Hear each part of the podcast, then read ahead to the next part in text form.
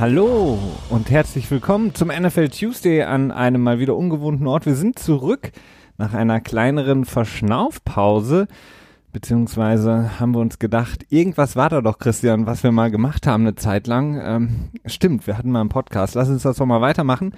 Äh, für alle, die ja auf uns gewartet haben, tut uns natürlich leid. Ähm, wir waren etwas, ähm, wie man so schön sagt, AFK für eine gewisse Zeit sollte sich jetzt aber langsam so wieder einpendeln, ähm, bis wir dann wieder gewohnt unseren normalen Rhythmus haben. Ähm, oder, oder Für den Fall, dass es eine Saison gibt, ne?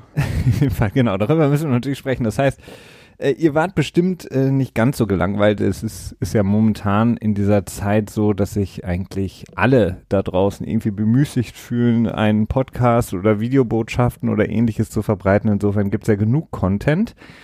Äh, von daher habt ihr uns wahrscheinlich nicht zu sehr vermisst, aber falls dem doch so war, sind wir jetzt wieder da. Und wollen machen eigentlich unser Wohnzimmerkonzert, Felix? ja, stimmt. Wir, waren, wir, wir sind, waren die ganze Zeit nicht da mit dem Podcast, weil wir diese Sachen geplant haben, was wir sonst, äh, ansonsten machen könnten jetzt. Ähm, naja, es hat alles nicht so funktioniert. Deswegen bleiben wir beim Podcast. Ähm, wir werden nicht jeden Tag jetzt einen Podcast produzieren. Äh, auch das wird nicht passieren, sondern wir machen eigentlich ganz normal so weiter, als wäre nichts. Aber wir können natürlich nicht ganz so tun, als wäre nichts. Wir müssen natürlich auch darüber sprechen, wie die momentane Situation in der NFL sich für uns zumindest darstellt, äh, wie wir das einschätzen, was wir so für die kommenden Wochen wahrscheinlich erwarten dürfen oder erwarten können.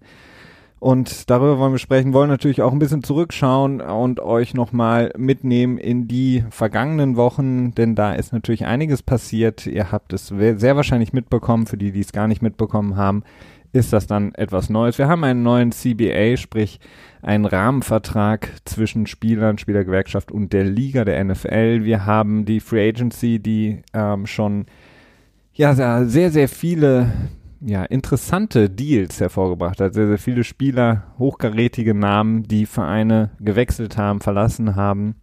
Darüber wollen wir heute sprechen. Das ist so ein bisschen unser Fahrplan für die heutige Episode, Christian. Aber wir müssen natürlich auch anfangen, traurigerweise, mit dem Thema Coronavirus und NFL. Denn auch die NFL kann sich logischerweise trotz all dem Geld und all der Macht, die sie hat, nicht davor, ähm, naja, verstecken oder irgendwie dagegen etwas tun. Sie hat momentan noch den Vorteil, dass der, ich sage jetzt mal, ganz, ganz wichtige Spielbetrieb erst im Spätsommer bzw. Frühherbst, so wie ihr das alle wisst, erst losgeht. Nichtsdestotrotz haben wir ein Liga-Jahr, was trotzdem schon sozusagen, wie man so schön sagt, in Full Swing ist eigentlich. Und ähm, das hat jetzt natürlich große Auswirkungen, diese Corona-Krise, besonders in den USA, in denen man ja erwarten muss, dass das Ganze noch viel, viel schlimmer wird, als es jetzt momentan sich noch darstellt. Und da fängt es jetzt schon an mit dem Draft, für den es, ähm, so hört man, liest man momentan, digitale Lösungen geben wird. Ich glaube, das ist wahrscheinlich die einzige Großveranstaltung, der einzige Leuchtturm einer NFL-Saison, den man gut digital abbilden kann, oder? Ja.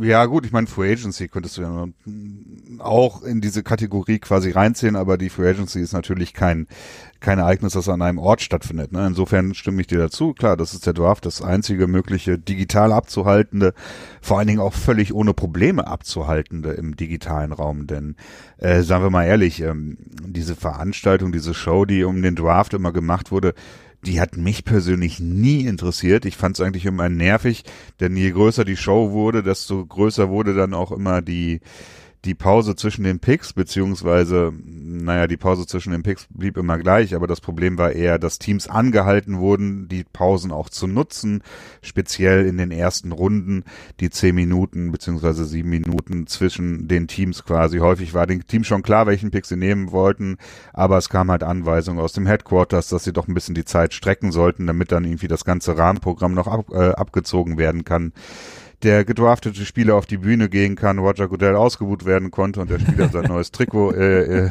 quasi in die Kameras halten konnte. Und das finde ich persönlich extrem nervig. Ähm, es ist auch einfach schwierig, der Draft, wie lange hat er dann am Ende gedauert? Über drei Stunden, oder? Naja, noch länger eigentlich, ne? Mit allem also der erste Tag, ja. ne? Also die, die äh, Runde eins Das wird dann am Ende auch ein bisschen schwierig, vor allen Dingen, wenn dann die die richtigen Blue Chip Player aus den Top Ten oder so langsam rausgehen, dann wird es auch so ein bisschen, ja, das, da fällt die Spannung schon ab und wenn man das so ein bisschen kondensieren könnte, wäre schon gut und dementsprechend glaube ich, dass dieser digitale Draft am Ende schon eine sehr angenehme Sache sein wird für alle Beteiligten. Das kommt Abgesehen vielleicht für den Geldbeutel der NFL, ne? Ja, für den Geldbeutel definitiv. Ähm, können wir vielleicht nachher noch drüber sprechen, über die finanziellen, äh, finanziellen Auswirkungen. Ich sehe aber da auch schon wieder sehr, sehr viele skurrile Sachen auf uns zukommen, denn äh, wir wissen, dass die NFL insgesamt, was hier das digitale Angebot angeht, für alle zumindest die armen Menschen unter uns, die den NFL Game Pass ähm, nutzen, wissen spätestens seit dem Super Bowl, dass, ähm, naja, es da doch auch mal das eine oder andere Problem geben kann.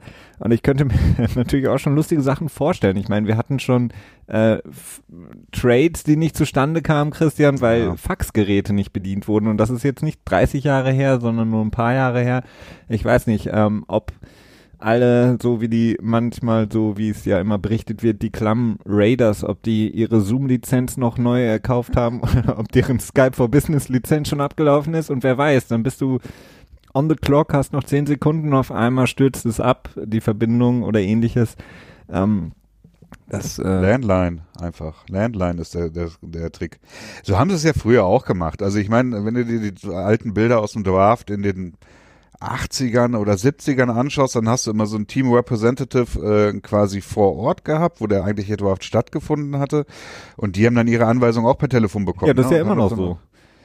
Es gibt ja immer noch dieses Stimmt, Desk. Du hast recht. Es gibt ja. ja. immer noch diesen Schreibtisch, diesen Desk, wo dann angerufen wird, so wie in guten alten. Du hast recht. Sieht aus ja. immer wie so ein schlechter ähm, Film aus, aus, aus dem Kalten Krieg. Irgendwie so ein rotes, schwarzes und weißes Telefon und dann, oh, der Pick ist drin. Aber nein, es. Ich habe Kruststoff auf Leitung 1.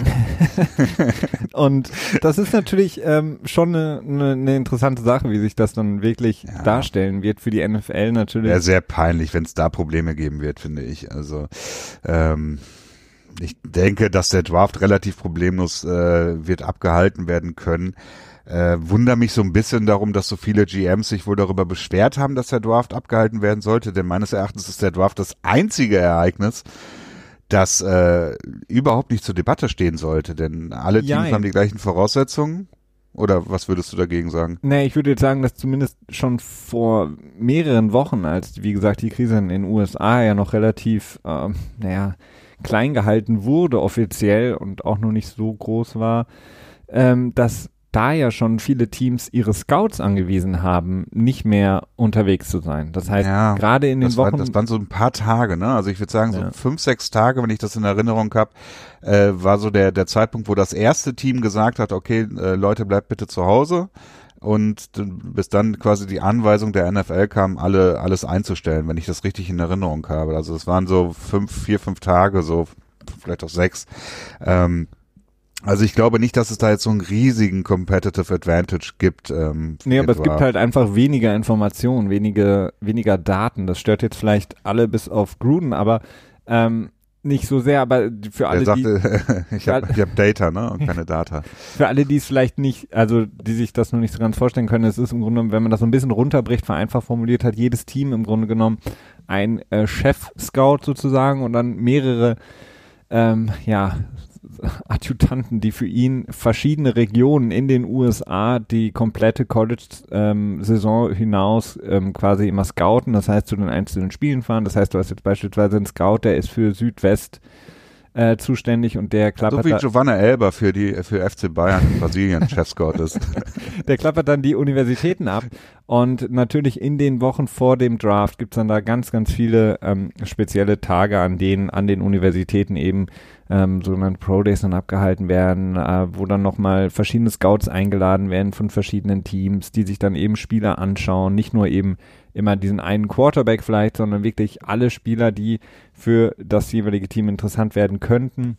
Und äh, diese Aktivitäten wurden eben zu großen Teilen von sehr, sehr vielen Teams eingestellt. Das heißt, diese äh, Last-Minute-Information zu dem Spieler XY konnte dann sozusagen nicht mehr live eingeholt werden. Ich, die haben mit Sicherheit da auch einen Workaround gefunden, indem sie Leute vor Ort dann gebeten haben, beispielsweise vielleicht ähm, nochmal ein Interview zu führen oder telefonisch oder ähnliches. Aber das ist natürlich insofern dann schon für den Draft relevant, weil einfach viele Informationen nicht so eingeholt werden können, wie das in den Jahren zuvor der Fall war. Und wenn man eins weiß, dann, dass NFL und vor allen Dingen auch die einzelnen Teams in der NFL unglaublichen Wert auf Konstanz legen, was so ihr die eigenen Abläufe angeht. Und ähm, von daher kann ich mir schon vorstellen, du hast recht, es ist insgesamt leicht abzuhalten, der Draft, aber insgesamt wird es, glaube ich, schon eine interessante und sehr, sehr spezielle Situation dieses Jahr, ja. weil einfach ähm, weniger da ist, was man evaluieren kann.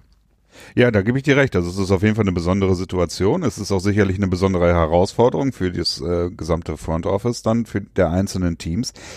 Aber es ist meines Erachtens halt schon relativ für alle gleich. Ne? Ähm, es sei denn halt, du hast jetzt halt vielleicht ein Team wie die Bengals, das halt einen weniger einen geringeren, kleineren Personalschlüssel hat und dementsprechend schlechter aufgestellt ist und dann weniger äh, Arbeitskraft quasi hat, um sich mit dieser neuen Situation gleichzeitig gleich schnell äh, quasi auseinanderzusetzen. Aber das ist dann halt deren Problem. So, ne? Also sie könnten ja theoretisch auch mehr Leute einstellen. Dahin hält sie ja niemand von ab.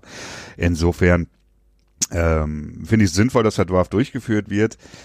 Auch weil, ja, wenn das halt nicht passiert, das, das, das hat halt schon eine Menge, äh, eine Menge Ripple, Ripple-Effekte dann, ne? Dass am Ende sich ganz schön viel verändert. Was, was machen auch die ganzen Spieler, die sich jetzt schon quasi Kredite genommen haben von ihren Agenten, ne? Das ist ja, glaube ich, relativ üblich so, dass wenn du in den ersten drei Runden quasi prognostiziert wirst, dass du da gedraftet wirst, dass dann die Agenten zu denen kommen und sagen, okay, ich gebe dir 200.000 Dollar so als, als kleines Handgeld schon mal für den Start, damit du trainieren kannst und so weiter und auch überleben kannst und das als Auto vielleicht kaufen kannst oder so.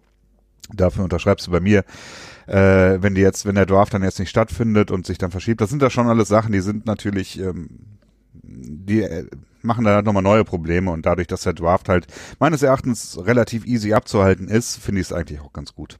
Ja, und vor allen Dingen auch die Spieler, die sich vielleicht ähm, schon sozusagen für den Draft gemeldet haben und damit sozusagen ihre College-Karriere ad acta ja. gelegt haben, ähm, dann würde der Draft nicht stattfinden und sie könnten theoretisch nochmal für ein Jahr zurück ans College gehen. Auch da ist dann die Frage, was passiert mit denen? Können sie dann wirklich nochmal zurück? Ist das so einfach möglich? Also da gibt es sehr, sehr viele Dinge, ähm, die da beachtet werden müssen. Aber schauen wir mal weiter, Christian. Jetzt haben wir wie gesagt, ähm, wir sind beide keine Experten und ihr werdet von uns dementsprechend auch keine ähm, irgendwelche Einschätzungen zum äh, Coronavirus selber logischerweise hören. Da gibt es ja genug Experten, Expertinnen da draußen, die ihr euch anhören könnt. Aber wir wissen zumindest, wenn wir deren, denen Glauben schenken dürfen, die sich damit beschäftigen, dass eben dieser Peak noch lange nicht erreicht ist. Und wir haben ja vor allen Dingen in den USA ähm, jetzt zum ersten Mal die weltweit meisten infizierten Fälle gemeldet. Ähm, was bedeutet das wohl für die kommenden Monate? Weil wir haben ja dann Rookie-Minicamps, wir haben Minicamps, wir haben Training Camp und das kann man das wird, ja. glaube ich, alles nicht stattfinden. Alles, genau, nicht stattfinden. Also äh, speziell die ganzen Geschichten, die jetzt im ähm, April, Mai stattfinden werden, davon kannst du schon mal ausgehen. Definitiv nicht. Ja. Ähm, Juni, ich weiß nicht, ob ein Training Camp wird stattfinden können. Und dann wird es natürlich schwierig, denn wenn das Training Camp nicht stattfindet, kann theoretisch auch die NFL-Saison nicht starten, denn so ist es ja im CBA geregelt, ähm, dass halt so eine gewisse Vorlaufzeit passieren muss. Ne? Und mhm. ähm, es ist sehr schwer abzuschätzen, inwiefern dann quasi für NFL-Sportler dann halt auch dieselben Bestimmungen unter und insgesamt herrschen, was ähm, Shelter in Place dann zum Beispiel angeht. Ne? Also wir haben das ja schon in einigen Staaten, dass dort äh, quasi auch ähm, ja so ähnliche Vorschriften herrschen, wie es bei uns gerade sind. Also sprich äh, nach Möglichkeit äh, zu Hause bleiben und äh, Versammlungseinschränkungen. Aber auf der anderen Seite haben wir dann da auch einen ziemlich ähm, ja, einen Präsidenten, der sich mal wieder auf, äh, auf eine spektakuläre Art und Weise entzaubert, ähm, der schwer vorhersehen lässt, in welche Richtung da seine äh, Bemühungen äh, weiter vorausgehen, ob er nicht irgendwann sagt, so, okay, lass doch die Leute sterben, die sterben, Hauptsache die Wirtschaft läuft, damit ich wiedergewählt werde, wenn ich es jetzt mal etwas ähm, zynisch sagen darf. Also es ist sehr, sehr schwer vorauszusehen, ähm, dass die Saison durchaus in Gefahr ist, ja, ist sie. Aber ich glaube trotzdem dran, dass sie am Ende irgendwie stattfinden wird. Ja, da habe ich jetzt so ein bisschen meine Zweifel, weil ich ähm, absolut das, was du sagst, ist äh, natürlich richtig in die kommenden Monaten, vor allen Dingen was Training Camp etc. angeht. Das wird definitiv nicht so stattfinden können, beziehungsweise es wird wahrscheinlich auch gar nicht stattfinden können. Denn du musst es ja auch, so wie du gerade gesagt hast, in allen Staaten, in, dort wo all die Teams zu Hause sind, gleichermaßen durchführen. Und wenn ich mir Sachen angucke, wie zum Beispiel jetzt New York, äh, New Jersey, die Sachen, da sind nur zwei Teams, aber wenn das da weiter so abläuft, wie es momentan abläuft, sehe ich das nicht, dass diese Staaten ähm, mit den gleichen Voraussetzungen oder die Teams unterwegs sein werden, wie beispielsweise Staaten, die vielleicht weniger betroffen sein werden zu dem Zeitpunkt. Und ähm, wenn man sozusagen dem Credo der NFL, dem obersten Credo folgt, und zwar Gleichberechtigung. Make money. nach Make Money. Gleichberechtigung für alle, gleiche, gleiche Rechte für alle, gleiche Chancen für alle Teams, dann ist es sehr, sehr, ich sehr. wollte gerade schon sagen, also der Qualifier für alle Teams muss halt schon dabei sein. Ja, der muss für alle Teams. Redest. Dann ist es extrem schwer vorstellbar, dass diese äh, Saison so stattfindet und wenn es kein Training Camp in dem Moment geben kann, beziehungsweise nur ganz, ganz abgespeckt, nur ich, ich kann es mir, mir generell nicht vorstellen, weil selbst bei einem Training Camp hast du, selbst wenn du alle Zuschauer ausschließt und selbst wenn du es indoor machst oder was auch immer, du hast da ja trotzdem noch ein Team, das besteht aus, ja, weiß ich nicht, nur das Team selber, wenn alle zusammenkommen, das sind 150 Leute bis 200 Leute.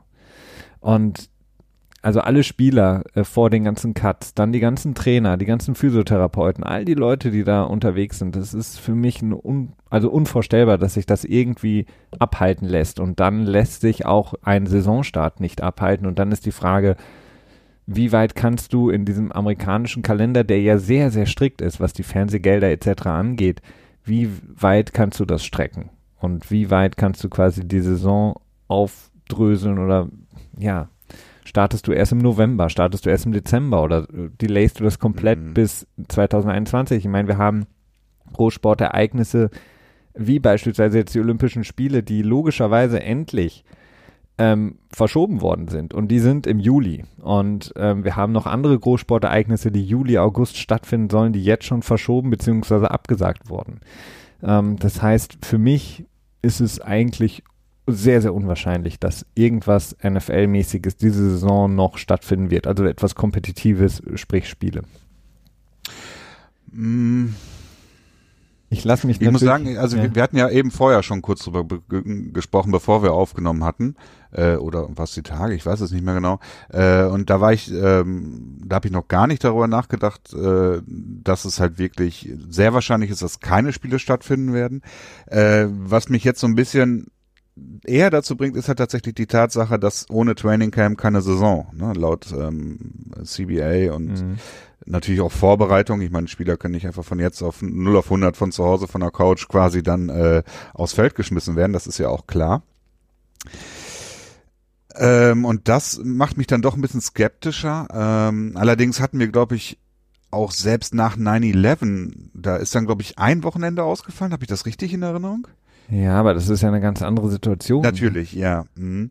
Äh, aber wir sehen, es ist durchaus möglich, dass die NFL, also es ist halt durchaus auch bereit, quasi einen kürzeren Spielplan zu starten. Ne? Dann vielleicht zu sagen, okay, wir spielen äh, nur die Hälfte der Spiele, wenn es jetzt irgendwie in Richtung November erst geht, oder wir starten später und spielen dafür länger oder so.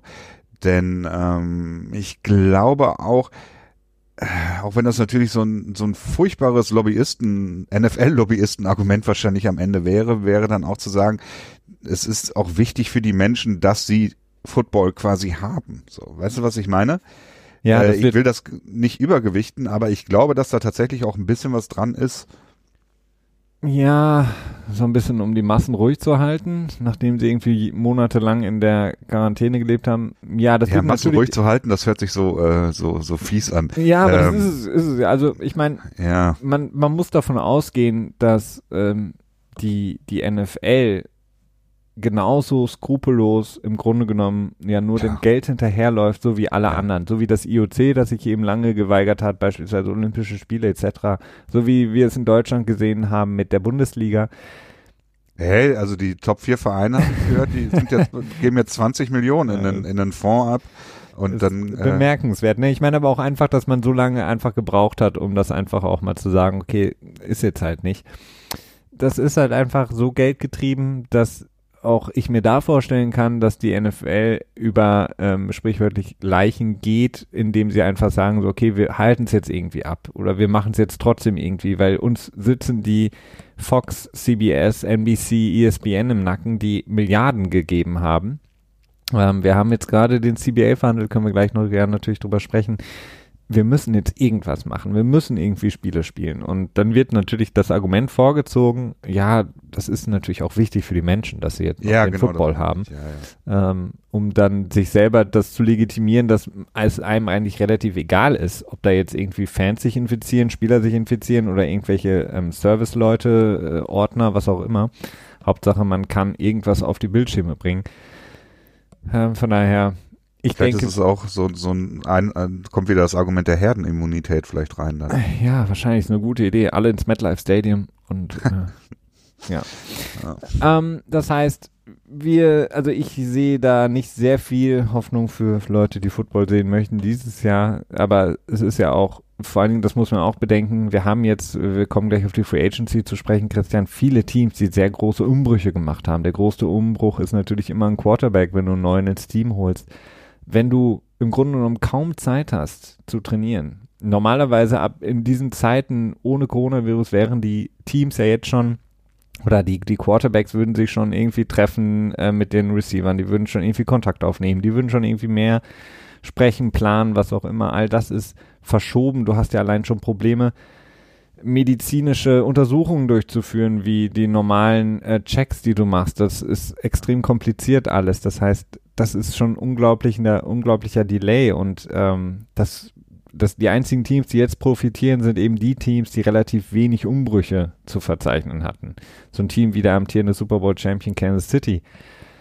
Da ist im Grunde genommen, wenn du dir jetzt, sagen wir mal, du schaust dir nur die Offense an, die ist im Grunde genommen eins zu eins das, was aus dem letzten Jahr. Die könnten auch klar brauchen die auch ihr Training etc. und die ähm, Vorbereitung auf die Saison, aber die sind halt schon extrem eingespielt im Gegensatz zu einem Team wie, ich weiß nicht, Carolina, die jetzt mit Teddy Bridgewater einen komplett anderen ähm, Quarterback haben.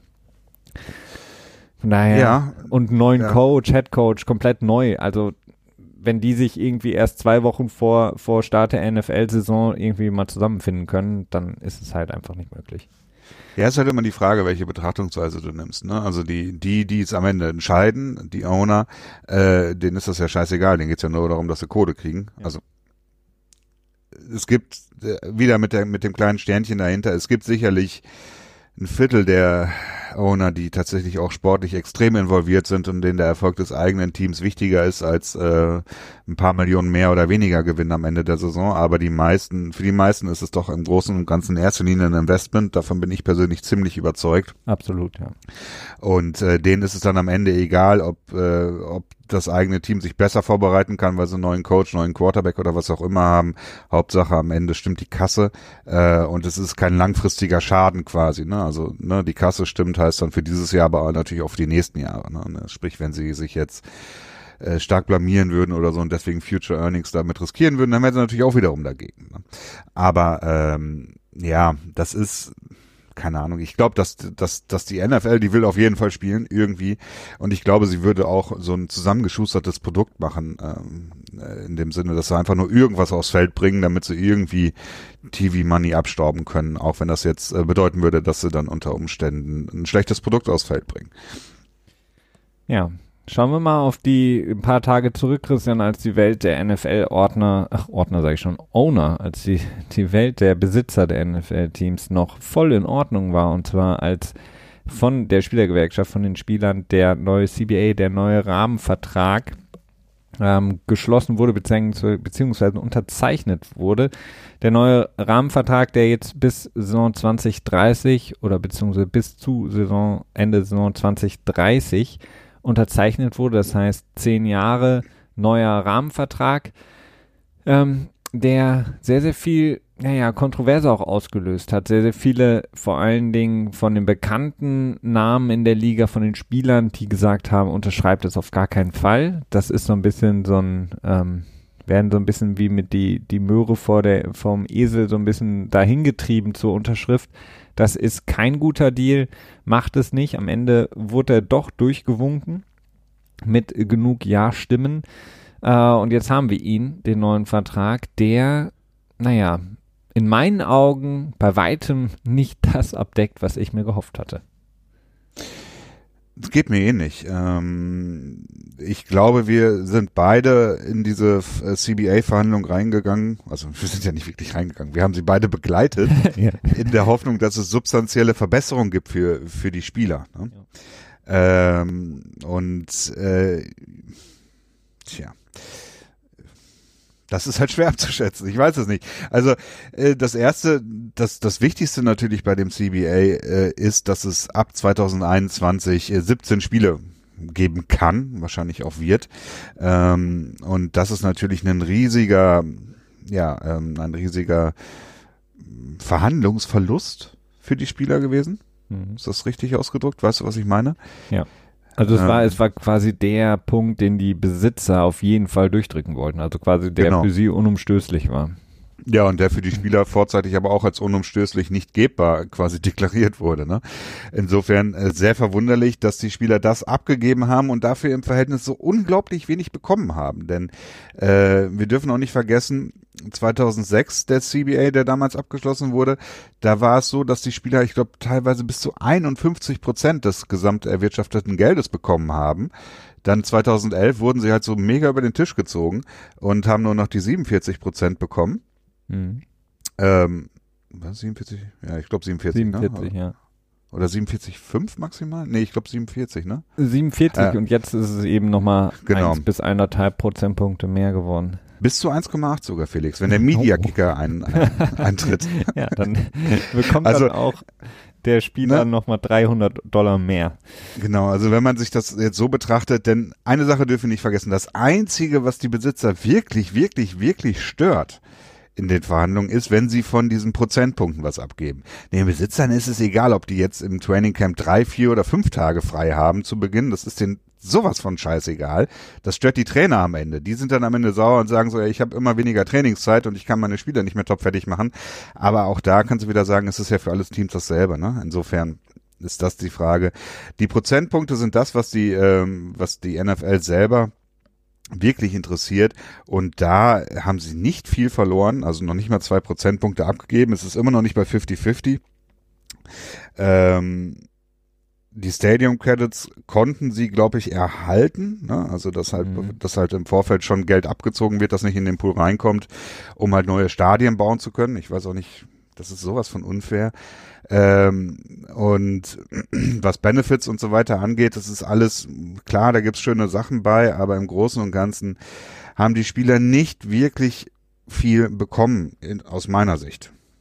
Nee, auf keinen Fall. Ähm, vor allen Dingen war ja auch für allen für die Spieler die wie gesagt auch Namen haben, die natürlich die größte öffentliche Wirkung auch erzielen können durch ihren Namen, die haben auch zu Recht gesagt, das ist kein guter Deal. Ähm, ein guter Deal ist es, äh, wenn man das so ein bisschen runterbricht, für die untere Hälfte derer, die in der NFL nicht viel verdienen, gemessen daran, dass sie Profisportler sind und in der ja wirtschaftlich stärksten Liga spielen ähm, wir haben das ja sehr, sehr häufig schon hier im Podcast thematisiert, ähm, aufgrund ähm, so wie das Ganze strukturiert ist, wie die Gehälter strukturiert ist, die Größe der Kader, gibt es eben sehr, sehr viele Spieler in der NFL, die ja unterdurchschnittlich verdienen, gemessen logischerweise mit anderen Ligen, gemessen mit anderen Sportarten.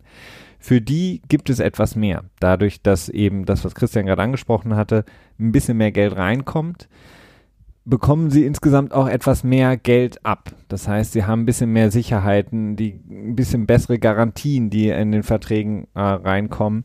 Insgesamt aber ist es ja substanziell nicht wirklich was. Und man hat eben ein weiteres Spiel. Das heißt, 16, 17 Spiele, ich glaube ab 2021 bis 2023 genau. können die äh, Besitzer sozusagen entscheiden, wie und wann die äh, 17 Spiele Saison kommen wird. Ähm, und das bedeutet ein Spiel mehr, wir wissen das, in der NFL, in diesem extrem, ja, extrem Abnutzungssport ist extrem viel Gefahr für Spieler. Jedes Spiel kann im Grunde genommen das Ende deiner Karriere bedeuten und jedes weitere Spiel erhöht quasi auch die Wahrscheinlichkeit, dass deine Karriere nicht unbedingt länger andauert. Und wir wissen auch jetzt schon, dass eine äh, durchschnittliche NFL-Karriere nur um die drei, weiß nicht, dreieinhalb Jahre ungefähr andauert. Das heißt, je mehr Spiele, je mehr, desto mehr Risiko, äh, Verletzungen, Gehirnerschütterungen etc. zu bekommen für die Spieler. Und dafür haben sie eigentlich kaum Garantien mehr an Geld bekommen, die sie irgendwie absichern würde. Definitiv. Also das ist äh, tatsächlich die Sache ähm, mit der wahrscheinlich dann noch verkürzteren Karriere, die jetzt, ich meine, dass die Zahl mal bei 3,3 Jahren lag, ne? Und mhm. bei 2,8 oder so, wenn du Quarterbacks rausnimmst oder so. Also ich, das war irgendwie auch nochmal so eine, so eine Rechnerei dabei. Oder irgendwie, da gab es noch eine Zahl, die noch geringer war. Ja. Äh, ich weiß aber nicht mehr genau. Ich glaube, wenn du, ich, wenn du, es wird extrem, wenn du die Quarterbacks und Special Teamer rausnimmst, sprich Aha. Kicker, Panther, Quarterbacks, die haben eben äh, die äh, verhältnismäßig längsten NFL-Karrieren, aber wenn du die rausnimmst, dann wird es wirklich gruselig wenig. Ja. ja, und das ist die Sache und das ist auch wieder so ein richtiger, so ein Kapitalistentrick, würde ich fast sagen, so, so ein Monopoly-Zylinderträger-Trick. Äh, Wenn du dir das überlegst, wirklich so dieses Geld, so, ne, komm hier, habt ihr 100.000 Euro mehr, also 100.000 ist das Minways Payment quasi gewesen, glaube ich, ne? Mhm. War doch glatt 100.000, oder? Und dann in den nächsten Jahren gibt's noch ein bisschen mehr Racing dabei. Ja, und das Erhöhung. ist für so einen jemand, der von Practice Squad zu Practice Squad sozusagen fliegt oder immer mal wieder sozusagen an der Schwelle ist, rauszufliegen von dem 53-Mann-Kader, ja. ist das halt sehr viel Geld. Ja, ja, das stimmt. Aber der Trick ist ja auch, dass am Ende das, das Minimal äh, äh, Salary im Prinzip, glaube ich, fast so hoch ist, wie es 2011 war, gemessen am Cap. Ja. Weißt du? Und jetzt ist es wieder so eingeführt worden, dass es halt wieder so niedrig ist und in zehn Jahren, ne, wenn dann die nächste CBA-Verhandlung ist, dann können sie denselben Trick wieder machen. Und einfach nur das wieder anweisen und zahlen aber prozentual trotzdem nicht so viel wie ne, also heben das wieder nur prozentual ans Cap an. Und das ist natürlich ein super leichter Trick dabei, der leider nicht durchschaut wurde und am Ende vielleicht dann auch, weil es zum Ende der Abstimmungsperiode dann mit dem äh, Coronavirus deutlich schlimmer wurde in den USA, ist deutlich, ist gerade so in das öffentliche Bewusstsein so richtig eingedrungen ist. Vielleicht ist dann so ein, so ein Panikvotum dann am Ende auch noch daraus geworden, denn es war ja auch eine extrem äh, knappe Abstimmung. Ich glaube 51,5 zu 48,5 äh, Prozent ähm, ja, ich glaub, für Ja beziehungsweise Nein. 900 noch was äh, genau. zu 1017 oder sowas. Ja. Mhm. Also sehr, sehr knapp die Stimmen. Ja, 48,5 Prozent habe ich mir gemerkt, denn das ist nämlich das, äh, das Maximale, lustigerweise das Maximale, was die Spieler verdienen können, ohne den Media-Kicker. Ja, das heißt von dem kompletten äh, Revenue, was die NFL generiert, was dann eben genau. aufgeteilt wird. Da gibt's dann auch noch so diese Spielereien, dass das Online-Gambling, glaube ich, nicht komplett mit drin ist. Ne? Also mhm. ich glaube, die Spieler kriegen einen Anteil an den Stadien, aber es ist, glaube ich, nicht sicher, dass sie das auch an den Online-Verdiensten mit, mit Wetten quasi verdienen und äh, dann das Minimum Spending wurde nicht angehoben, also doch, es wurde angehoben von 89 Prozent auf 90 Prozent. Das war auch ein riesiger, riesiger Problemfall. Dann, äh, es gibt gleichzeitig noch die Funding Rule, die zwar ein bisschen angehoben wurde auf 15 Millionen, also 15 Millionen Freibetrag von den, äh, für die Teams, aber es ist nicht wirklich, wirklich gut. Absolut nicht. Und ähm, eine Sache, die haben wir auch noch nicht angesprochen, Christian, es gibt ja dann nicht nur wahrscheinlich schon ab 2021 17 Spiele, sondern es kann auch jetzt schon ab dieser Saison, je nachdem, wie sie stattfinden wird, ähm, mehr Playoff-Spiele geben. Etwas, was mhm. du, glaube ich, sehr, sehr feierst, oder? Oh, furchtbar. Ich weiß nicht, warum sollte der Second Seed gegen den Seventh Seed spielen, ne? Es ist, ähm, Vielleicht kannst du nur mal kurz, äh, kurz aufschlüsseln, was jetzt das neue Playoff-Bild ist. Ja, es ist, äh, also es kann, es ist noch nicht sicher, dass das wird, aber es kann ähm, ein siebter äh, Playoff-Seed quasi vergeben werden, sprich, ähm, das, das siebtbeste Team in der, in der Conference würde dann auch noch am Wildcard Weekend spielen und zwar dann gegen das ähm, zweitplatzierte Team. Das heißt, es wird nur noch eine Bye Week geben für ein Team aus jeder Conference. Äh, ich find's echt problematisch, weil dann dieser, dieser First Seed so krass die Chancen erhöhen würden, am Ende im Super Bowl zu landen, äh, dass es sehr verzerrend ist am Ende, finde ich. Alleine schon deswegen und darüber hinaus äh, bezweifle ich auch stark, dass es äh, viele Spiele geben wird vom zweiten gegen den siebten, die wirklich ähm, spannend sind. Was wäre das dieses Jahr gewesen? AFC, Kansas City gegen Pittsburgh oder sowas? Oh, könnte sein, ne? Ich weiß es nicht mehr. Wahrscheinlich. Also ich, das hab, heißt, ich musste tatsächlich vor zwei Tagen drüber nachdenken, wer den Super Bowl gewonnen hat. Hatte das nicht mehr im Kopf. momentan fühlt sich alles an, als wäre es fünf Jahre her. Ähm, ja. ja. also das hätte gehießen, dass äh, Kansas City keine Bye Week hat, sondern nur Baltimore in dem Fall. Ja, hätte Baltimore vielleicht den Umweg über Tennessee erspart, vielleicht wäre alles ganz anders gekommen, aber du hast recht, das ist ein unglaublicher ähm, Vorteil für den First Seed, ein Wettbewerbsvorteil, den ich auch nicht korrekt finde, muss ich ehrlich sagen. Und ja, ich bin immer, klar, ich war auch immer dafür, warum nicht mehr Spiele? Ich meine, mehr Spiele umso besser. Hauptsache Football so ein bisschen, aber es ist natürlich so, dass die Qualität des Spiels nicht so riesig ist. Und ähm, auch wenn ich Pittsburgh jetzt, wenn das jetzt, glaube ich, der Fall gewesen wäre, jetzt nicht irgendwie ähm, komplett abschreiben wollte, aber das wäre wahrscheinlich eine relative klare ja, ja, Sache gewesen für ja. Kansas City und äh, das ist dann so die Frage, ob es das dann unbedingt braucht. Ähm, gut, aber das sind alles so Sachen, die natürlich einfach noch mehr Geld generieren und insgesamt ist es halt einfach so, man kann diese neuen CBA vor allen Dingen damit überschreiben, dass die Owner sich die Taschen voller machen ähm, und damit weiterhin sehr großen Erfolg haben. Die Spieler viele Sachen nicht bekommen haben, viele der ähm, Spieler, die eben bessere äh, dotierte Verträge haben, sprich die großen Namen, die sich auch öffentlich geäußert haben zu diesem Ganzen, haben natürlich zum Beispiel eine Sache auch nicht durchsetzen können, dass sie eben mehr, ähm, mehr Kohle bekommen in Garantien, sprich, dass es irgendwann so kommen könnte, dass man eben voll garantierte Verträge hätte. Das ist ja das große Ziel von diesen Spielern. Ähm, oder auch, dass die Tags wegkommen. All diese Sachen sind nicht der Fall gewesen. Also es gibt weiterhin das Franchise-Tag. Ähm, das ist ja eine Sache, die die Spieler sehr, sehr ungern eigentlich sehen, weil man natürlich lieber den längerfristigen Vertrag eingehen würde als diesen One-Year-Deal das sind alles so Sachen, die natürlich für die Spieler sehr bitter waren.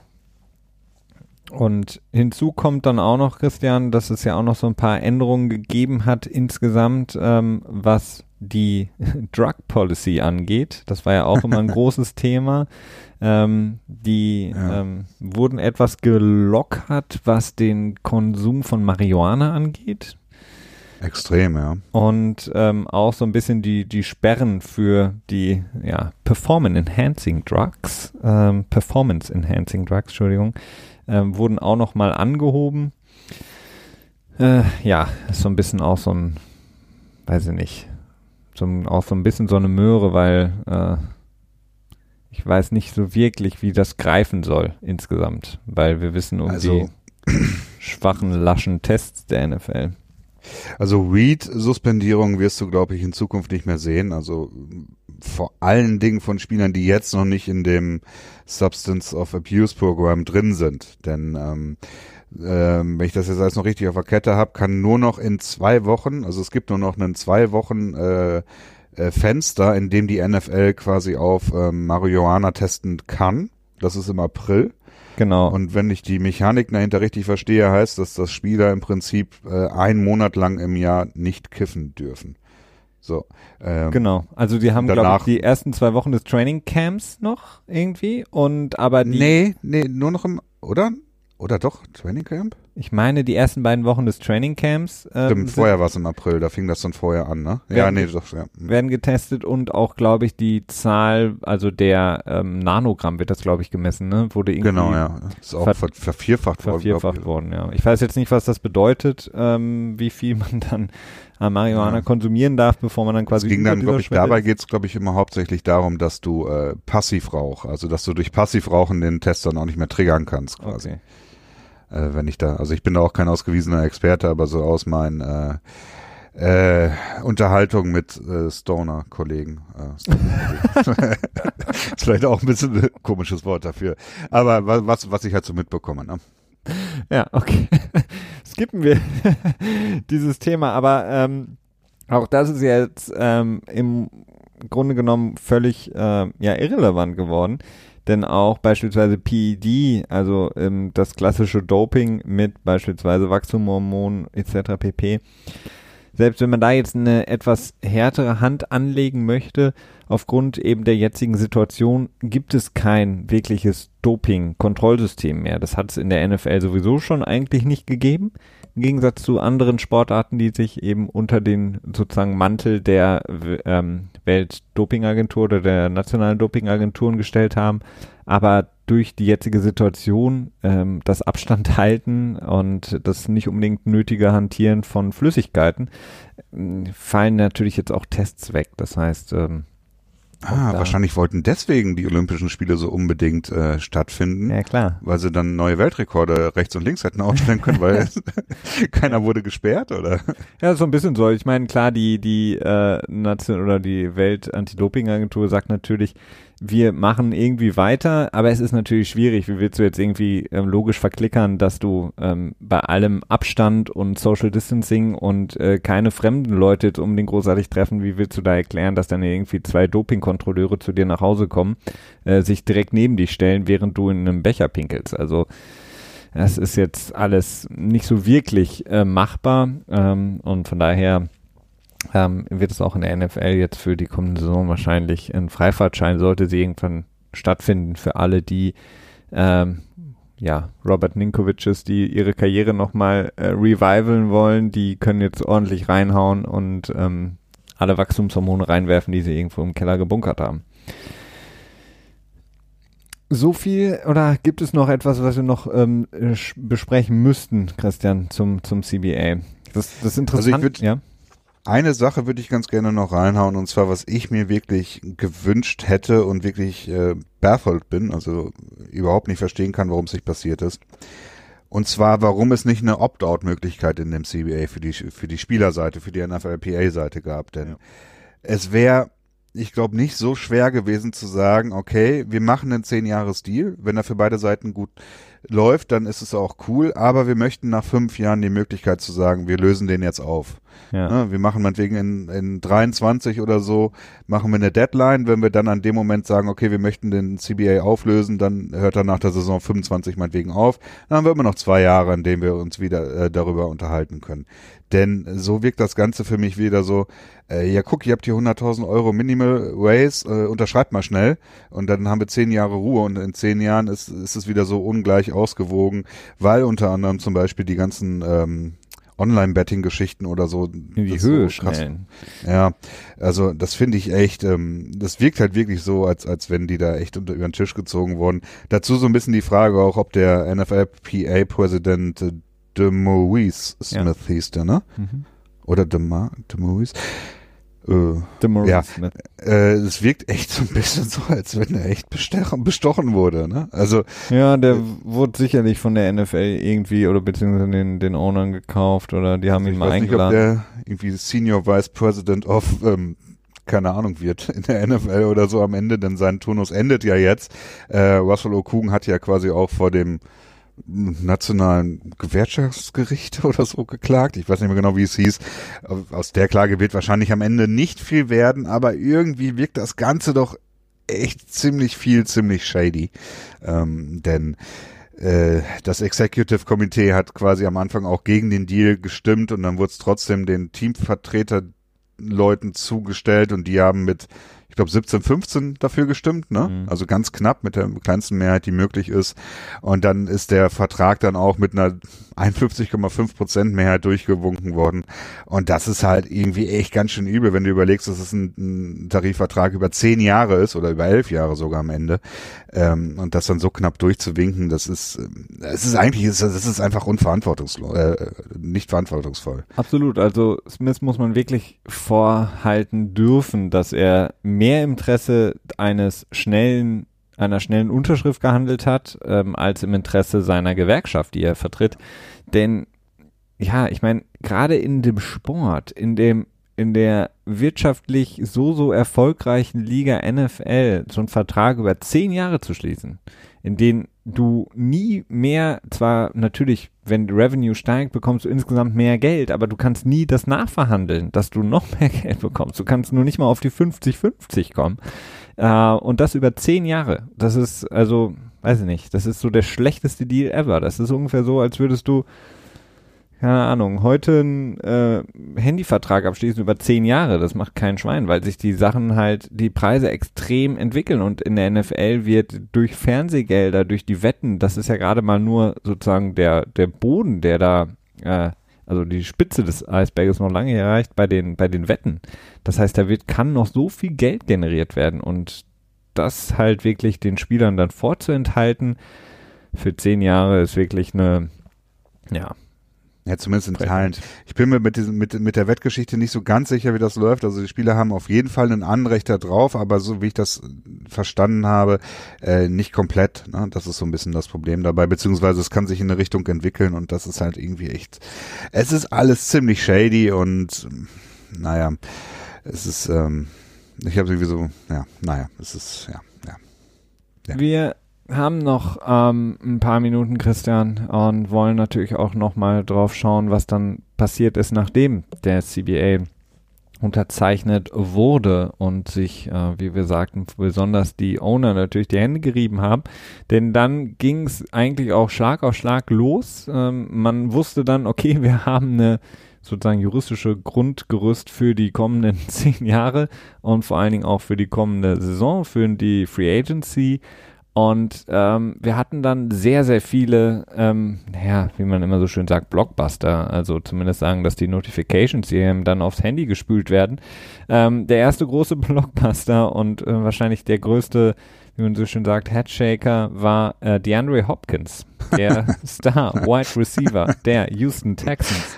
ähm, der, ähm, je nachdem kann man sehen, wie man möchte, auf jeden Fall der, ja, einer der aller, allerbesten Wide Receiver in der Liga, ein man würde sagen, so im Sport, ähm, im, im Sportjargon ein Kronjuwel, ein Spieler, den du selber äh, sozusagen gedraftet hast, der, äh, je nachdem, wie man, wie gesagt, das bewertet, entweder der beste, der zweitbeste, aber mindestens der drittbeste Receiver in der Liga ist, wurde von den Houston Texans eigentlich im, beim Höhepunkt seiner Karriere getradet zu den Arizona Cardinals. Eine Sache, die völlig überraschend kam ähm, die mich wirklich total verwundert hat, vor allen Dingen, äh, was die Kompensation angeht, denn ähm, im Grunde genommen haben die, wenn man es ganz runterbricht, die Houston Texans DeAndre Hopkins abgegeben, haben dafür Running Back David Johnson, der ja auch durch Kenyon Drake nicht zuletzt relativ ins Hintertreffen geraten war bei den Arizona Cardinals, plus auch die Verletzungen, die er hatte, äh, bekommen und ein Zweitrunden-Pick. Ja, also ich meine, du kannst ähm, David Johnson im Prinzip eigentlich schon fast gar nicht mitrechnen in, in diese, äh, was Kompensation angeht, denn er ist irgendwie mehr oder weniger eine Nullnummer, denn er hat eine ziemlich hohe Cap-Number und war ein Cut-Kandidat sogar in Arizona, zumindest in Teilen.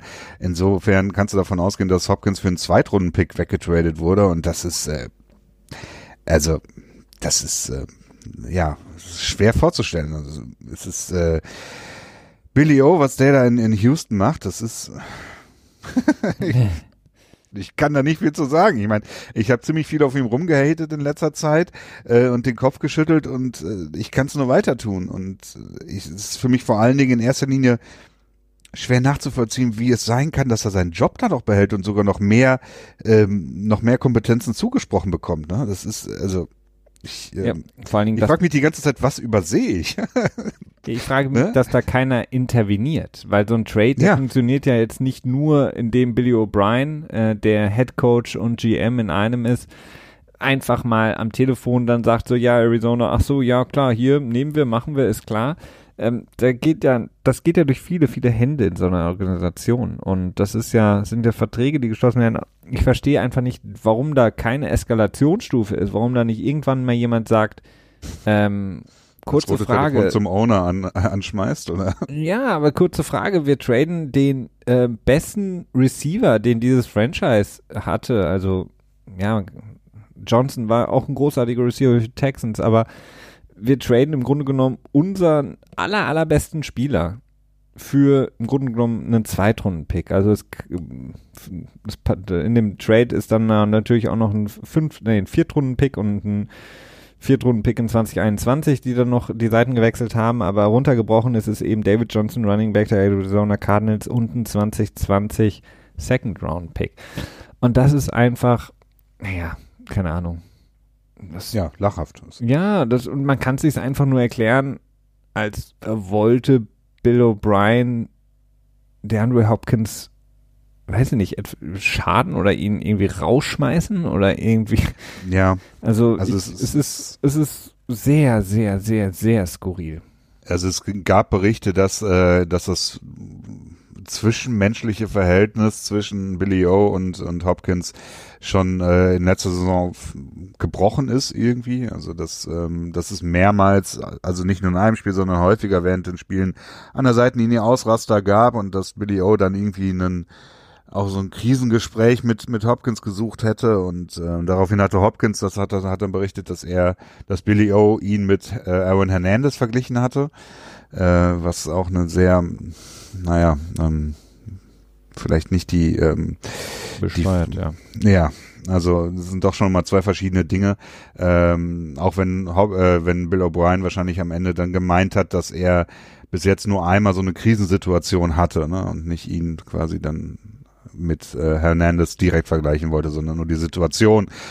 Schätze ich mal, dass es so war, aber es ist natürlich es ist unglaublich, dass Bill O'Brien immer noch ähm, Trainer ist und seine Kompetenzen weiter ausbauen kann, denn ähm, ja, ja. ist für nichts quasi. Vor allen Dingen auch ähm, GM ist. Also ich glaube, also für Arizona muss das ja auch gewesen sein wie, keine Ahnung, so ein schlechter Traum eigentlich, der irgendwie dann am Ende doch verdammt gut aussieht, weil ähm, ich weiß nicht, ob sie, ob sie gesagt haben, ach komm, lass uns das doch einfach mal so anbieten. Da werden die eh Nein sagen, aber dann können wir mal gucken, wie wir weitermachen. Und auf einmal so, okay, wir sind einverstanden oder ob Vielleicht war es einfach nur so ein Scherz. Ja. Hey, wir geben euch den und einen Second One Pick und ihr gebt uns dafür Hopkins. ja, machen wir.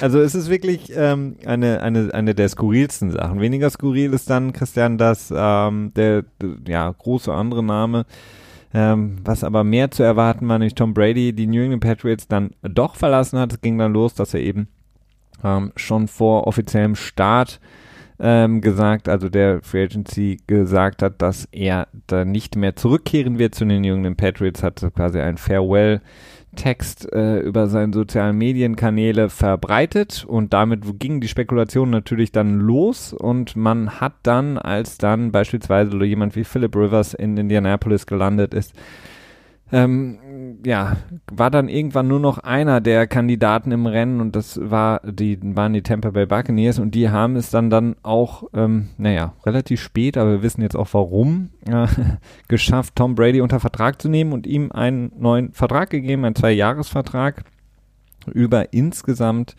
ein Volumen von 50 Millionen. Und äh, ja, damit dann auch James Winston logischerweise vor die Tür gesetzt, beziehungsweise ähm, hat Bruce Arians sich nochmal ans Telefon gesetzt und ein paar Teams angerufen und gesagt, nehmt ihn doch. Aber natürlich die große Story dieser NFL Free Agency ist Tom Brady nach über 20 Jahren bei den Patriots raus und jetzt bei den Tampa Bay Buccaneers. Wer hätte das gedacht? Ja, in der Tat. Das ist ähm, schon natürlich wahrscheinlich der Knaller dieser, dieser NFL Offseason. Ähm, kurz dazu noch erwähnt, ich glaube, dass er noch Incentives drin hat, ne? Von jeweils fünf Millionen pro Jahr, oder? Mhm. Oder viereinhalb Millionen, glaube ich, pro Jahr, die auch jetzt nicht so schwer zu erreichen sind wie die letzten bei den Patriots im letzten Jahr.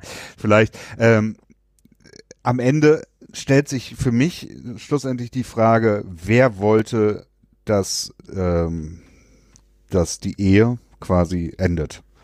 Ich finde, das ist die interessante Frage. Mhm.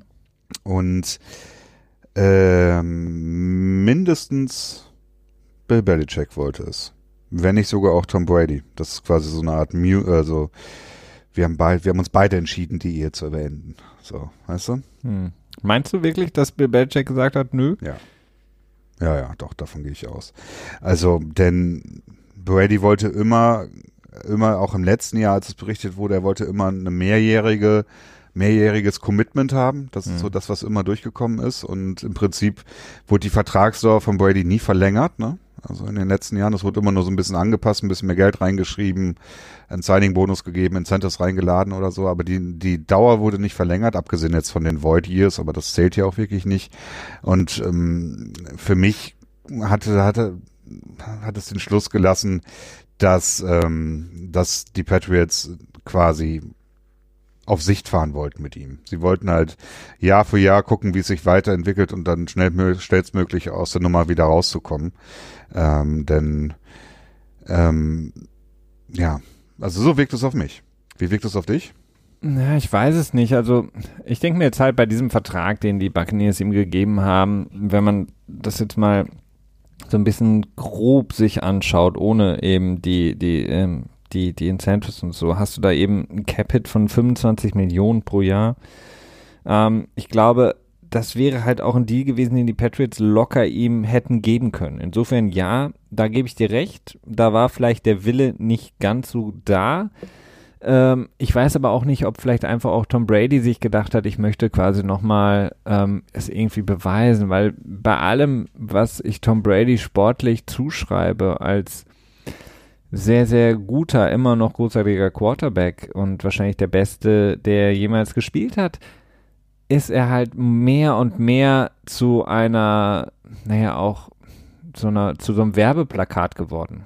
Also seine, sein, seine Arbeit neben dem Platz mit seiner TB12 Method und seinem Ach, ja, seine, im Grunde genommen ist er ja so ein, so ein laufendes Billboard, was irgendwie seine Bücher, seine Kochrezepte, seine. Ähm, er hat auch jetzt auch wertvolle Tipps in der Corona-Krise gegeben, wie ja. man sein Immunsystem äh, stärken kann. Also ich glaube, er braucht, er braucht das. Er wollte mit Sicherheit auch noch mal gucken, wie es ist, ähm, sozusagen Free Agent zu werden. Er hat mit Sicherheit Bock gehabt, irgendwo hinzukommen, wo er mit offenen Armen empfangen wird, wo er quasi hofiert wird, wo er im Grunde genommen noch mal ja. das unter Beweis stellen kann, was ähm, er allen irgendwie immer über Jahre verkaufen wollte oder verkauft hat. Und wenn er jetzt Erfolg haben sollte, ist das eben einfach die ultimative, nie mehr in Frage zu stellende Grundlage, die Tom Brady Methode in dein Leben zu holen. Also, ne, also das ist im Grunde genommen der ja. letzte Marketing-Kicker, den du brauchst, um zu zeigen, hey, ich war es, der irgendwie den Erfolg gebracht hat. Es war nicht Bill Belichick, es, ich bin's gewesen insofern glaube ich, es war noch ein bisschen davon. Und ich glaube auch, ähm, was natürlich jetzt extrem viel zu lesen ist oder was jetzt natürlich auch ESPN, die natürlich jetzt auch sonst nicht mehr so viel zu berichten haben in dieser Zeit, natürlich auch in Armer Seth Wickersham, ne? Genau, in den Schoßfeld sind natürlich jetzt die, ähm, naja, die ganzen Berichte, die man schreiben kann über die ähm, Ehe, die in die Brüche gegangen ist und ach, wie, wer da wie irgendwie äh, Böses im Sinn hatte oder wem, wer auch immer irgendwie falsch gespielt hat oder was auch immer. Das ist aber auch schon eine Kunst, keine neue Information so umzuschreiben, dass es am Ende wieder so aussieht, als wären neue Informationen drin, ne? Ja, und ich glaube halt, ich glaube halt einfach, es ist halt einfach deutlich emotionsloser, als es immer geschrieben wird. Ich glaube halt einfach, Bill Belichick hat gesagt, okay, was ist mein Kosten-Nutzen? Ja. Und hat für sich gedacht, okay, hm, wir haben jetzt letztes Jahr gesehen, offensiv sind wir auch mit Tom Brady nicht in der Lage und werden wir vielleicht auch in den nächsten Jahren nicht sein. Also ist es jetzt wichtig, dass ich ihm dieses Geld gebe, dass ich ihm weiter so ein bisschen Dann das. Felix, das ist ein Punkt, den ich machen wollte. Jetzt klaust du mir.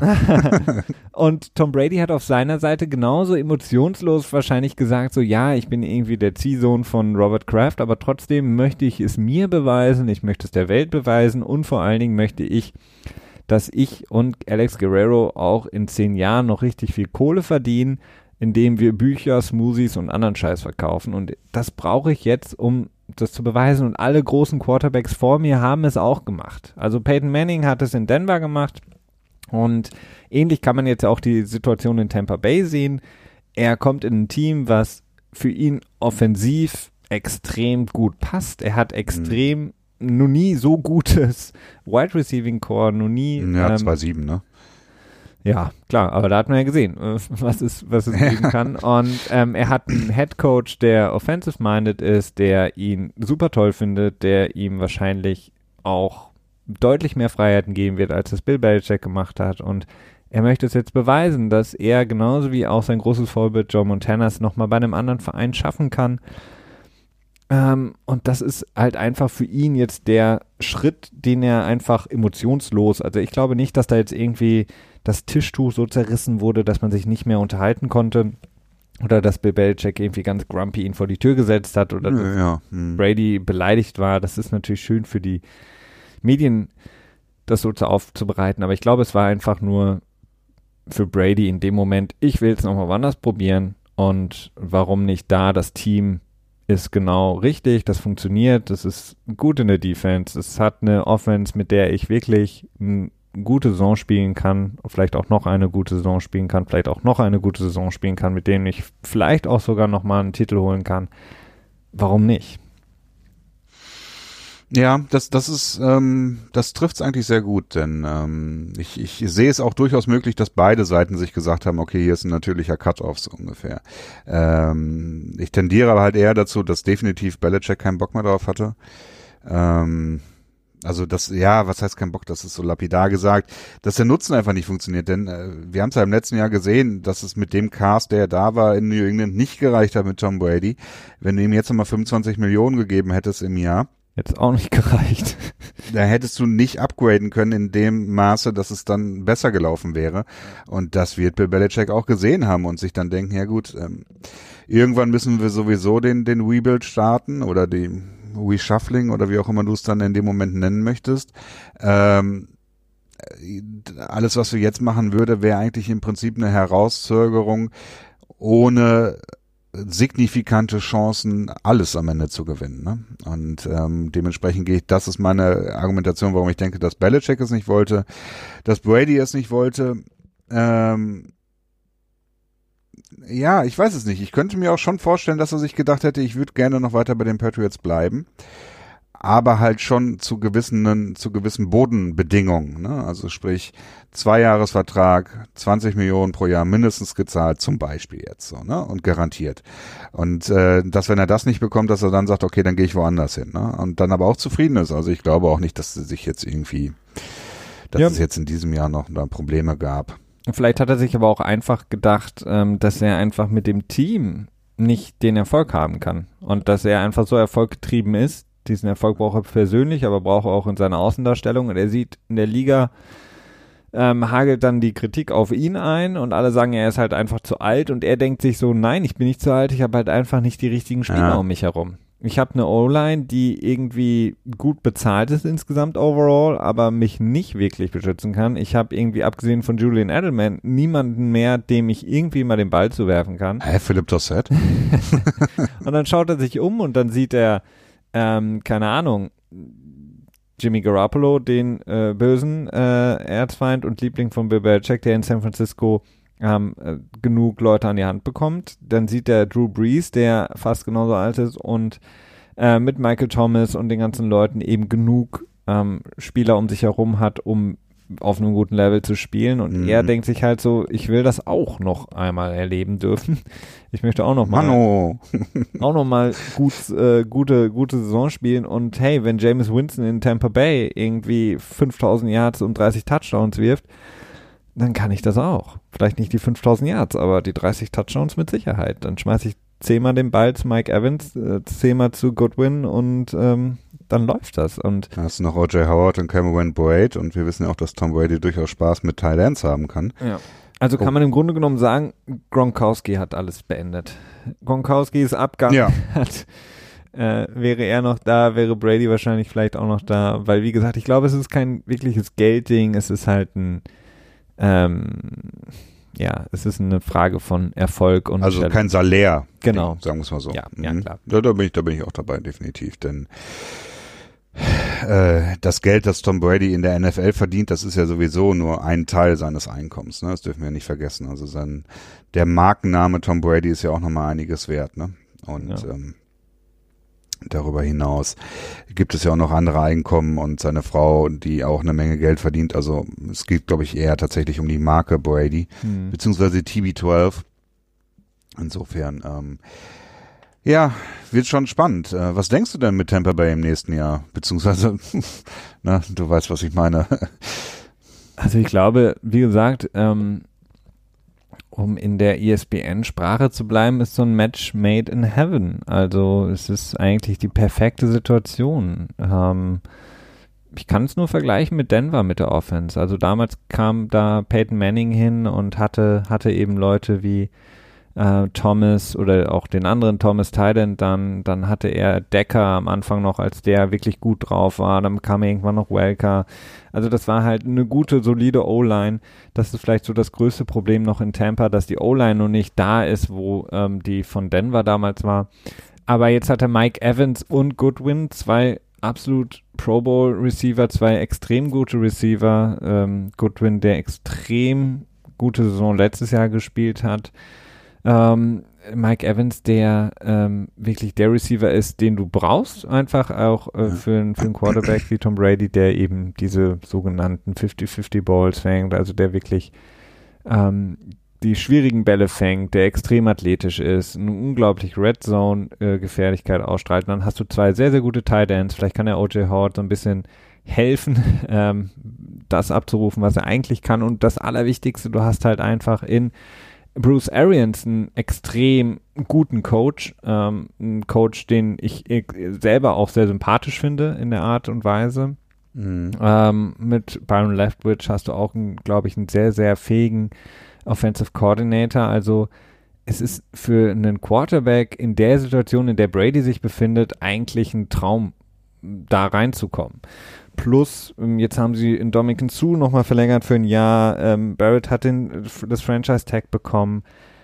Die Defense ist sehr, sehr gut. Ähm, ja, ich, na, ich will nicht sagen, dass es eine Top-Defense ist, aber das ist eine sehr gute ja. Defense. Also, glaube ich, letztes Jahr von der einer der schlechtesten zu der besten Rush-Defense. Ähm, sie haben einen guten Pass-Rush. Die Secondary braucht definitiv noch Hilfe, aber es ist eine, eine gut genug Defense, um vor allen Dingen in einer sehr starken Division auch mithalten zu können.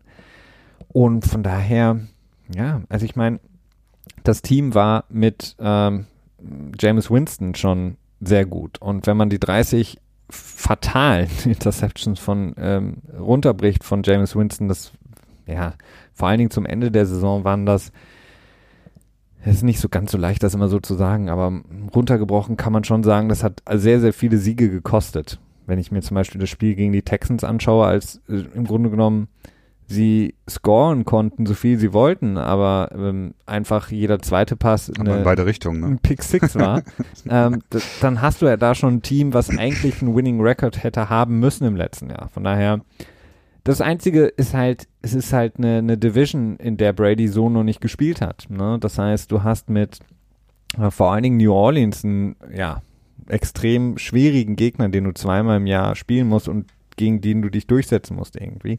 Aber ich glaube schon, dass sie definitiv ein Playoff-Team sind für nächstes Jahr. Ja, also das auf jeden Fall. Also meines Erachtens haben sie, werden sie, glaube ich, auch sehr gute Chancen auf den Super Bowl Run äh, haben. Denn ja, also es ist halt in erster Linie extrem spannend, wie gut Brady tatsächlich dann auch in einer komplett neuen Offense ist.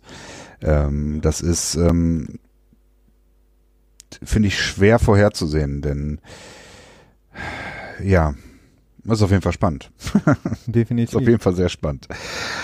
Ja, äh, gibt ja sonst noch einiges an, an Free Agency Geschichten, die wir jetzt natürlich noch nicht besprochen haben. Ja, können wir noch mal kurz ansprechen. Wir haben, wenn wir in der Division bleiben, ähm, auch Quarterback thematisch.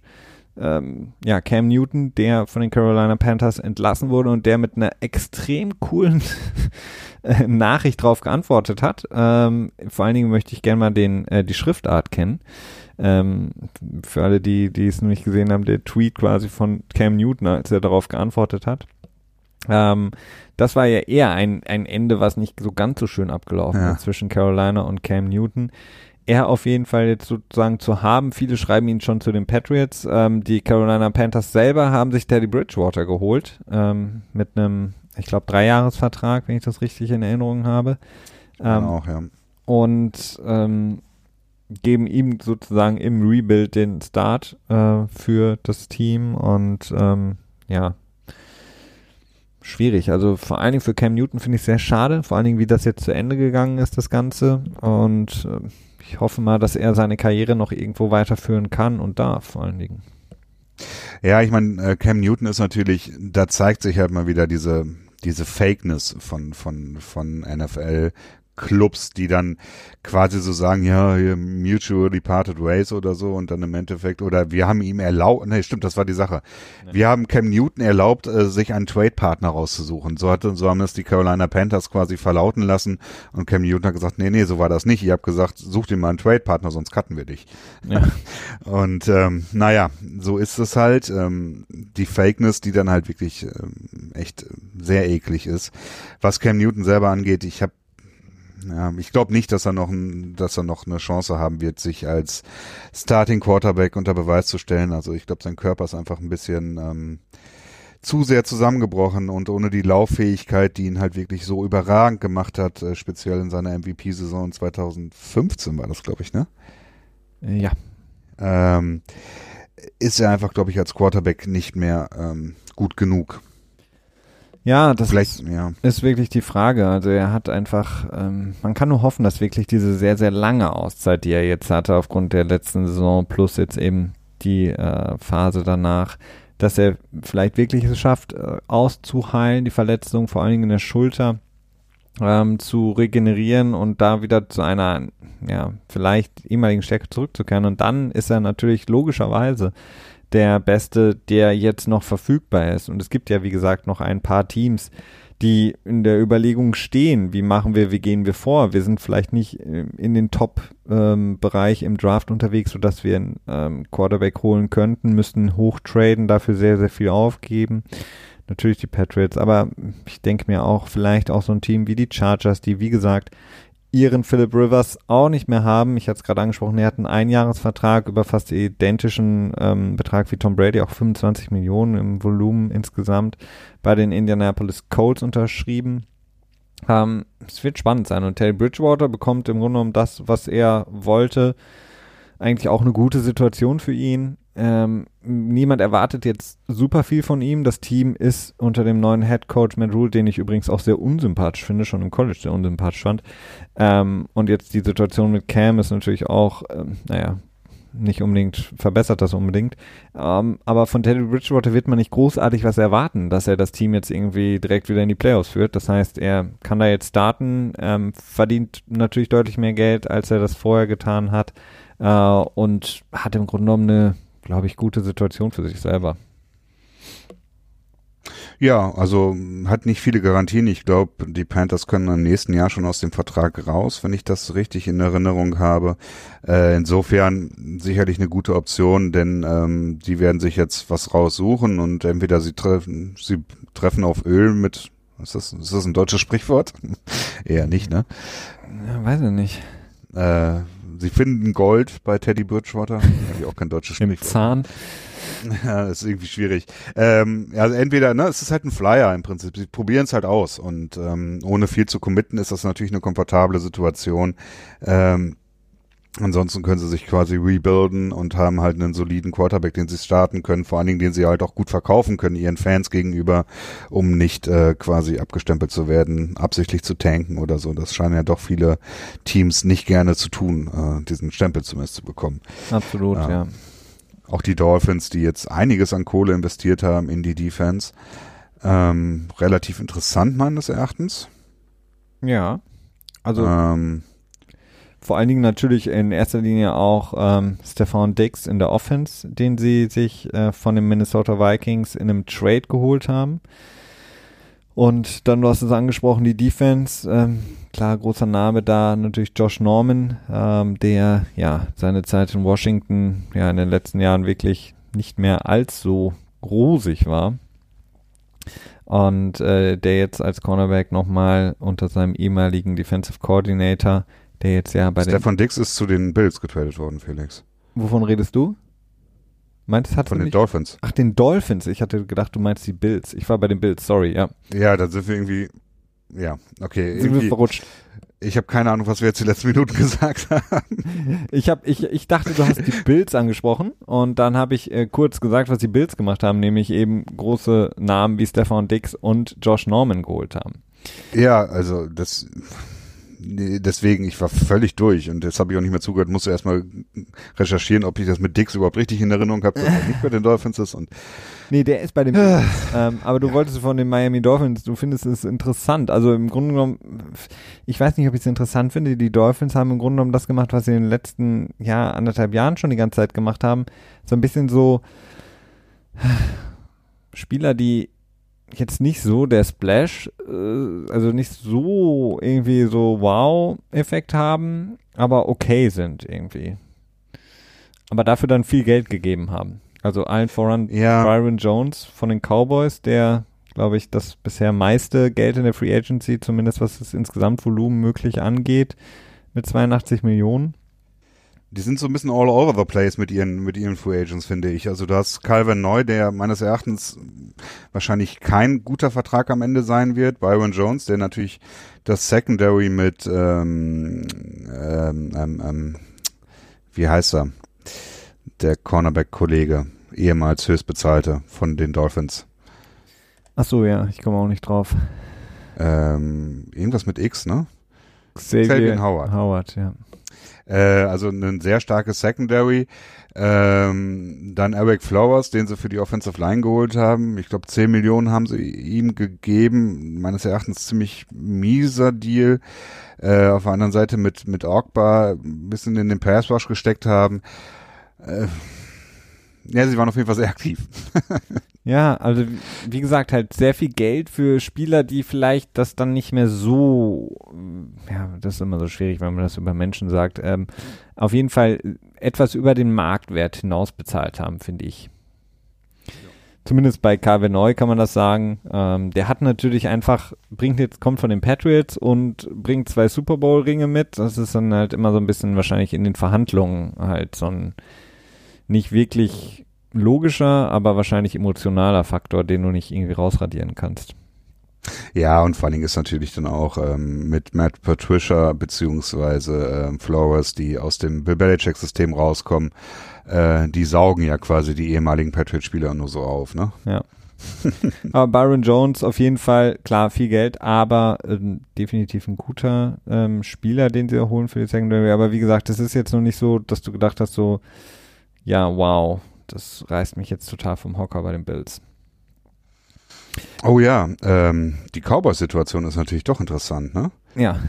Dass ähm, Amari Cooper so billig quasi dann doch noch unter Vertrag genommen werden konnte, denn die Cowboys standen dann natürlich ganz schnell vor dem Problem, dass sie nicht mehr beide Tags zur Verfügung hatten, nachdem der neue CBA äh, unterschrieben wurde. Mhm. Und sie hatten zwei, beziehungsweise sogar drei am Ende sehr wertvolle Free Agents äh, mit Dak Prescott, Amari Cooper und mit Byron Jones. Byron Jones war relativ von vornherein eigentlich klar, dass sie ähm, sich nicht um ihn wirklich großartig kümmern werden, oder hattest du das anders äh, aufgenommen? Nee, zumindest hat man nicht sehr viel davon gehört. Man, Murray Cooper und äh, Dak Prescott waren immer halt die großen Namen. Ne? Ja, und dann kam halt Cooper, der äh, einen ziemlich straight up äh, 20 Millionen pro Jahr Deal bekommen hat, äh, aus dem die Cowboys auch, ich glaube, nach zwei Jahren äh, sehr ohne Probleme rauskommen können. Ähm, ich glaube, der Markt für Cooper war dann am Ende auch einfach nicht so wirklich da, ne? oder? Ja, wobei das ja natürlich schon irgendwie interessant war, ne? Weil AJ Green relativ schnell dann auch das Tag bekommen hat und ähm, weiß ich nicht, da dachte ich dann schon noch kurz, das äh, ist ja dann eigentlich nochmal gut für Murray Cooper, eigentlich für seine Verhandlungsposition, aber. Klar, weniger Competition. Ich meine, vielleicht hat er auch gesagt, ich habe jetzt Lust hier zu bleiben oder so. Das sind ja auch immer kann Dinge, auch die man nie wirklich beurteilen kann von außen und dann denkt sich aber der. fünf Jahre, ne? Also ja. in, in der jetzigen Situation fünf Jahresvertrag. Ich meine, 20 Millionen pro Jahr ist natürlich ein hohes Value für einen Wide Receiver, aber halt die fünf Jahre das Cap wird in den nächsten Jahren, gut, hängt natürlich auch ein bisschen damit zusammen, wie das jetzt mit, mit der Corona-Situation sich weiterentwickelt, äh, aber es wird massivst steigen. Also ich würde mich nicht wundern, wenn, wir sind jetzt bei 198 Millionen, würde mich nicht wundern, wenn wir in drei Jahren bei 280 Millionen sind oder so. Mhm. Ähm, also, und dann sieht natürlich ein 20 Millionen nicht mehr so stark aus. Das ist richtig. Ähm, du hast gerade eben noch angesprochen, äh, Matt Patricia und die Detroit Lions, äh, die gerne ehemalige Patriot-Spieler anziehen, äh, trifft auf jeden Fall zu, denn Matt Patricia hat in dem äh, in dieser Free Agency direkt drei ähm, ehemalige Patriot-Spieler aufgesogen und zwar Jamie Collins, Linebacker, ja. hat dann einen Dreijahresvertrag bekommen äh, mit 18 Millionen voll garantiert. Dann hatte Duron Harmon den sehr vielseitigen ähm, Safety ähm, geholt von der von den Patriots. Ähm, ja, eigentlich ähm, ein wichtiger Spieler war, aber der, den, der in der Secondary am ehesten sozusagen vertretbar oder verkraftbar äh, war, beziehungsweise sein Abgang. Und dann haben sie auch noch Danny Shelton, die Liner geholt. Also im Grunde genommen, weiß ich nicht, ob Matt Patricia auch manchmal sich andere Teams anschaut äh, oder ob er nur guckt, äh, welche Spieler von den Patriots zur Verfügung stehen. Desmond ähm, Trufant hat er sich geholt. Ja, Desmond Trufant hat er sich geholt, aber viel wichtiger natürlich, er hat dein, einen deiner Lieblings-Offensive Liner noch geholt mit Halputi weiter. weiter. Und aber natürlich ah. Darius Slay, die große Kontroverse, der sehr froh war, dass er dann endlich gehen durfte zu den Philadelphia Eagles und ähm, endlich losgerissen äh, wurde von Matt Patricia. Ist es ein guter Deal für dich gewesen? Darius Slay, den du ja sehr schätzt. Ja, ähm, ähm, also ich glaube, es ist ein guter Deal für die Eagles. Ne? Also dass ähm, die in dem Secondary da ein bisschen beurteilen können, dass es durchaus Probleme hatte im letzten Jahr. Und Darius Slay ist nach wie vor ein sehr, sehr guter Cornerback. Ähm, dementsprechend, also es wirkt schon so, so, so wie so ein halber Notverkauf auf, auf Seiten äh, der Lions. Ja. So würde ich es zumindest einschätzen. Äh, denn es gab immer wieder Probleme wohl zwischen Slay und, und Patricia. Patricia, der ihn wohl auch so ein bisschen gedisst haben soll, ne? Von wegen, du bist nicht Elite, du bist gut. Nach dem Motto. Ähm, das ist natürlich schon so ein bisschen problematisch und diese Culture, Locker Room Culture, von denen Coaches ja auch immer sehr gerne reden, ähm, die konnte Patricia wohl zumindest der Whistler nicht verkaufen. Und dementsprechend wirkt es halt so wie so ein halber Notverkauf und ein Dritt- und Fünftrunden-Pick ist jetzt ähm, für einen Cornerback der Qualität auch nicht wirklich viel, nachdem wir gesehen haben, was äh, Spieler wie Ramsey eingebracht haben. Ich will jetzt nicht sagen, dass Slay dasselbe wie Ramsey einbringen sollte, aber äh, Dritt- und Fünftrunden-Pick scheint dann doch ein bisschen wenig zu sein. Korrekt. Ähm, auf jeden Fall ausverkauft, das können wir vielleicht auch noch ein, zwei Namen noch besprechen, Christian. Äh, Calais Campbell, ähm, natürlich auch ein großer Name, der die Jacksonville Jaguars, die in einem, muss man wirklich so sagen, in einem starken Umbruch sich befinden. Also wenn man sich das anschaut vor, weiß nicht, gefühlt vor einer Ewigkeit, als sie fast in den Super Bowl gekommen sind, ähm, davon von vor allen Dingen von der Defense, die in diesem in dem Jahr damals so extrem dominiert hat, ist kaum noch jemand da. Ejibuye ist zu den ähm, Denver Broncos gegangen äh, und ähm, daraufhin dann Chris Harris von den Broncos zu den Chargers, kurz am Rande erwähnt. Aber dann haben wir jetzt eben auch Calais Campbell, der ja wichtigste D-Liner, den die Jacksonville Jaguars hatten und vor allen Dingen eben auch in diesen ja, in dieser extrem starken Saison, als diese Defense wirklich alles dominiert hat, war er auch der dominierende Spieler.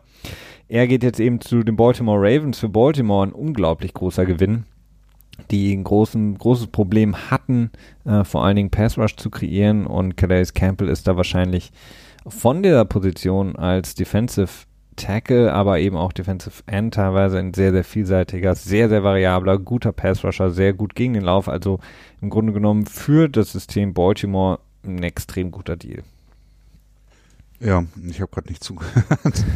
Gut, ich habe was nachgelesen. Ich, ich habe über. Folds nachgelesen, ob äh, ob äh, die Jaguars äh, bei Folds Geld gefressen haben und kann es irgendwie nicht wirklich finden. Also haben sie. Viel drüber. Haben sie? Ja. Ich weiß aber nicht also, mehr aus dem Kopf, wie viel. Da sprichst ja. du an, äh, Nick Foles, der ja so vielversprechend äh, gewechselt war zu den Jacksonville Jaguars, dann im Grunde genommen ein halbes Spiel gemacht hat und dann nach noch mal ein bisschen spielen durfte und jetzt ist er äh, weg und äh, zu den Chicago Bears äh, getradet worden, die offensichtlich in ihm deutlich mehr sehen als äh, in Mitch Trubisky. Beziehungsweise vielleicht wollen sie da ich den Konkurrenzkampf nicht. ein, richtig einläuten. Das ist mehr so eine äh, Notsituation in Chicago, ne? Also. Ja, eine Not-Not-Situation. Ähm, genau, Stefan Dix hatte ich angesprochen, Wide Receiver, der von den Minnesota Vikings zu den Buffalo Bills getradet wurde. Emmanuel Sanders schließt sich den New Orleans Saints an. Ähm, haben wir auf jeden Fall in der letzten Saison gesehen, dass Emmanuel Sanders bei äh, San Francisco noch einen wirklich sehr, sehr großen Impact hatte nachdem er getradet wurde äh, im Laufe der Saison, war er doch wirklich noch ein wichtiger Spieler in der Offense.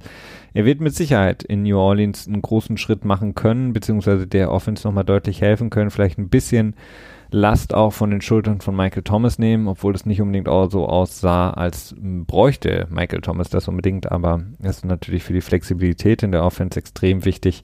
Die Saints, die dann auch noch Malcolm Jenkins, Entschuldigung, zurückgeholt haben von den Philadelphia Eagles, sozusagen das, äh, den, das Kind nach Hause gebracht haben, Malcolm Jenkins, der ja ähm, wie Sean Payton, der Head Coach, mal gesagt hat, der größte Fehler war, dass man ihn hat gehen lassen nach den erfolgreichen Jahren.